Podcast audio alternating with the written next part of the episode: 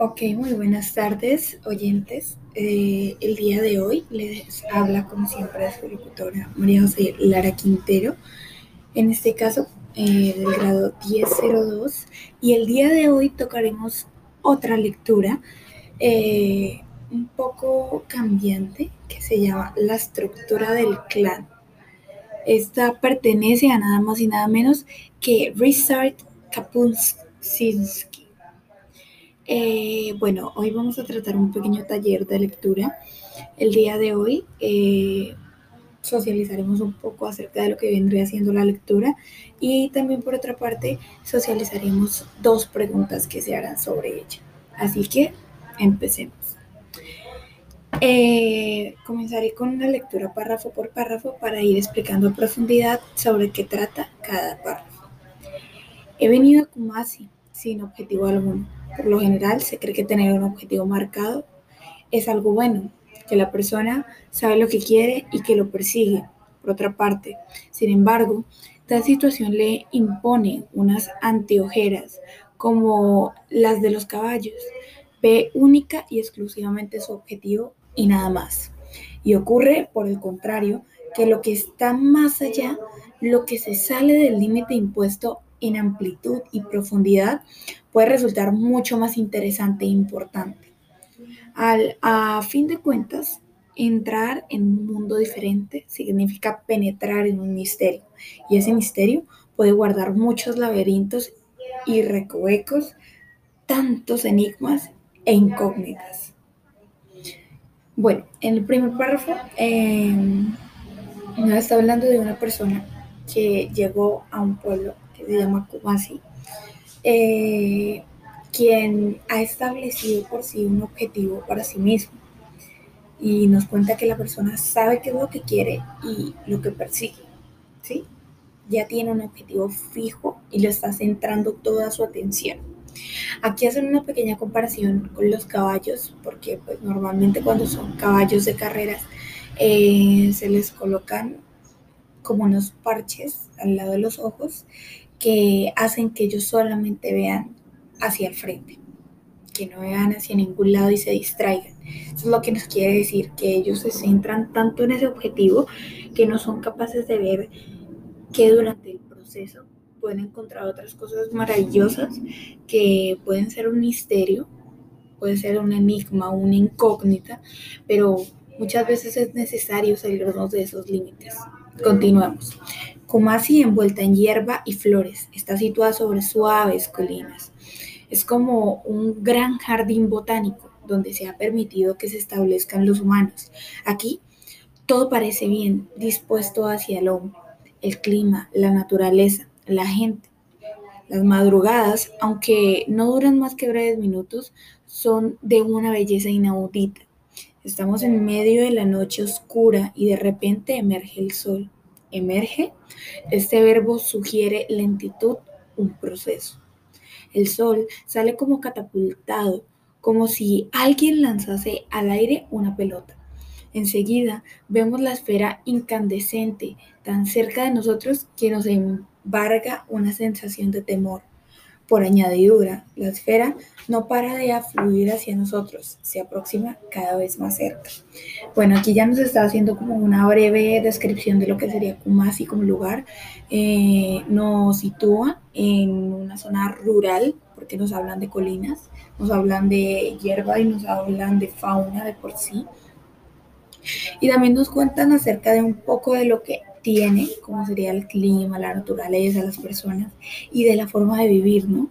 Porque se ve como a las personas les encantan las madrugadas en este lugar y se menciona que a la vez son fabulosas. Continuemos. La aparición del sol surte el efecto del disparo de un juez de salida. La ciudad se pone en movimiento como si durante la noche todos se hubiesen agazapado en sus plataformas de salida y hora. Al oír la señal, el disparo solar, arrancasen a correr. Nada de fases intermedias, nada de preparativos. Las calles aparecen barrotadas de gente, las tiendas están abiertas y humean los hogares y las cocinas.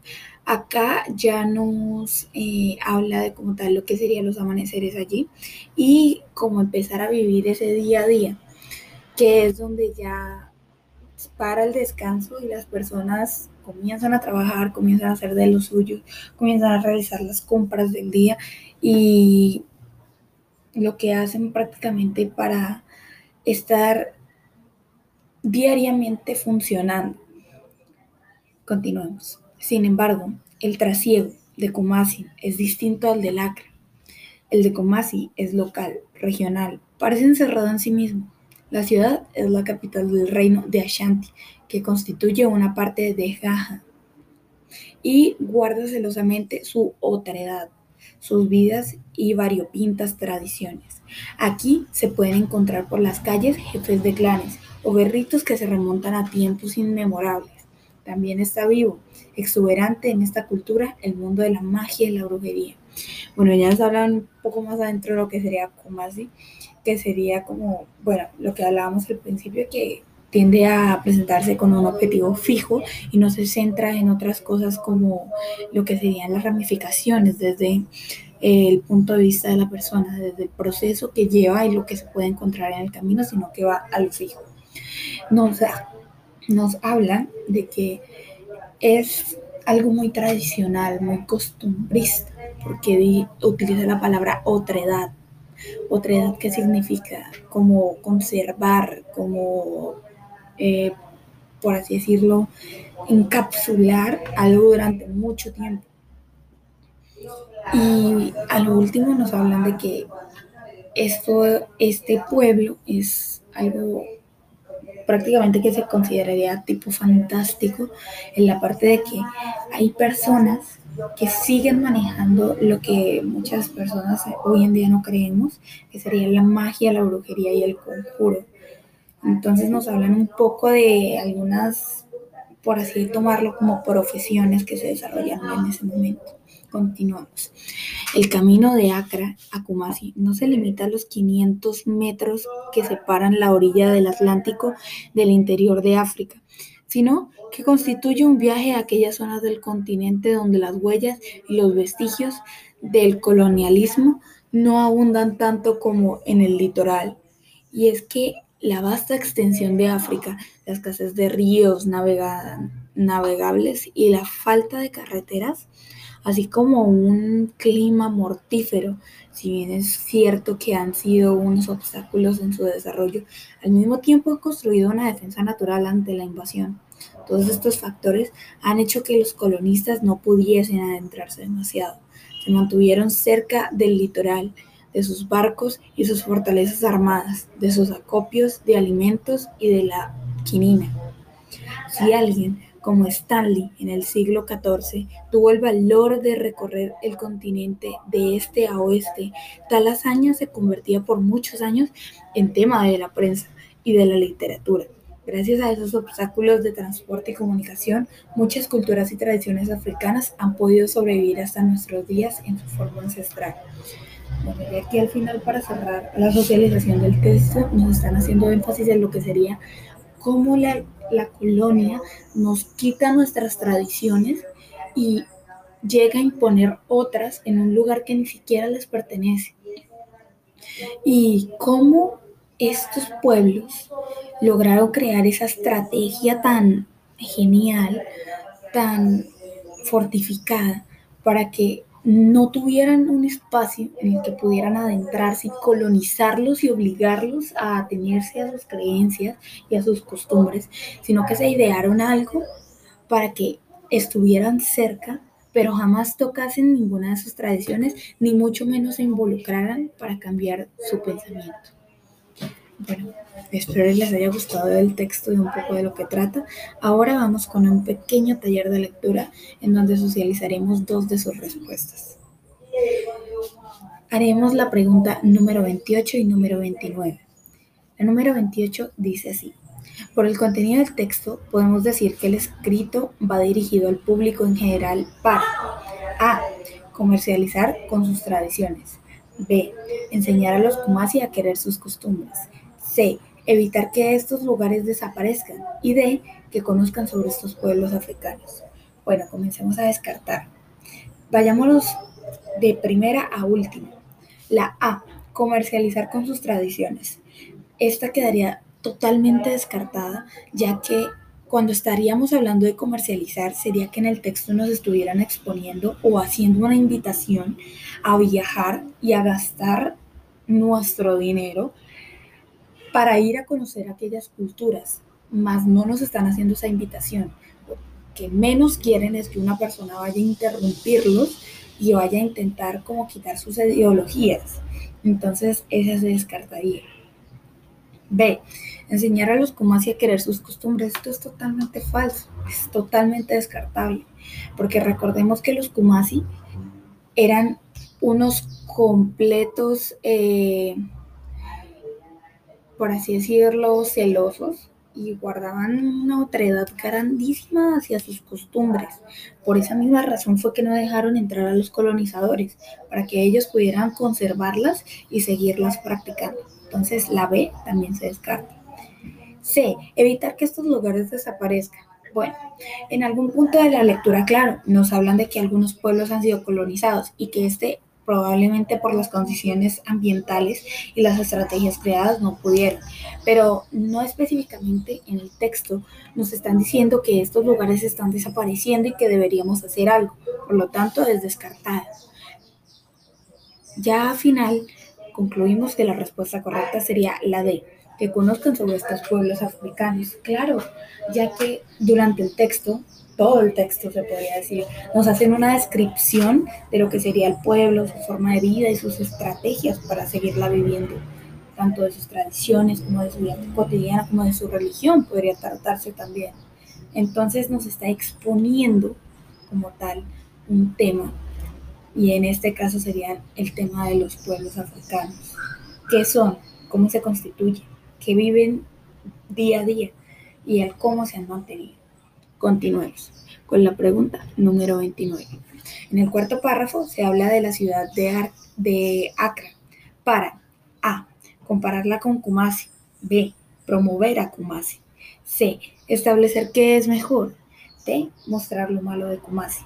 Bueno, recordemos que en algún punto del texto se realiza la comparación entre Kumasi y Accra, diciendo que Accra es algo que no tiene, por así decirlo, como una, eh, un objetivo fijo, no conserva muy bien lo que posee, mientras que lo que sería Kumasi eh, tiende fuertemente a conservar toda su cultura, sus tradiciones. Entonces comencemos. A. Compararla con Kumasi. Mm, posiblemente se esté haciendo una comparación, aunque no directamente, recordemos, porque ese párrafo se nos está centrando más en las características que tiene Kumasi que en Acra. Nos tiende a hablar más acerca de Kumasi que Acra. Entonces, si no nos está hablando y no nos está haciendo como tal una comparación eh, literal que podamos observar ni inferencial, esta quedaría descartada. B. Promover a Kumasi. Queda como una opción, la verdad, la considero correcta. Porque allí es donde nos están exponiendo, como ya he mencionado anteriormente, todo solo relacionado con Kumasi. Su lengua, cómo han preservado sus tradiciones, sus tradiciones, que dentro de estos pueblos aún se haya la brujería, que eso es algo que hoy en día, en pleno siglo XXI, tú no lo vas a ver en una ciudad o muchas veces no lo vas a ver en un pueblo indígena. C. Establecer qué es mejor.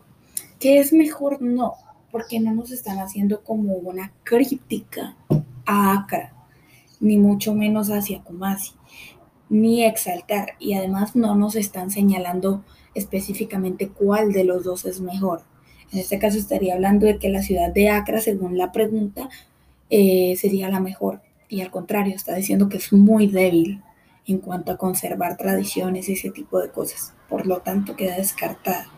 Mostrar lo malo de Kumasi no nos está dando ningún punto negativo si nos devolvemos al cuarto párrafo. Al contrario, lo que hace es darnos puras cosas positivas del mismo, porque nos resalta que debido a su autoridad y su forma de vida, sus tradiciones aún se, se conservan y pueden llegar a seguir viviendo en el mundo de la magia y la brujería.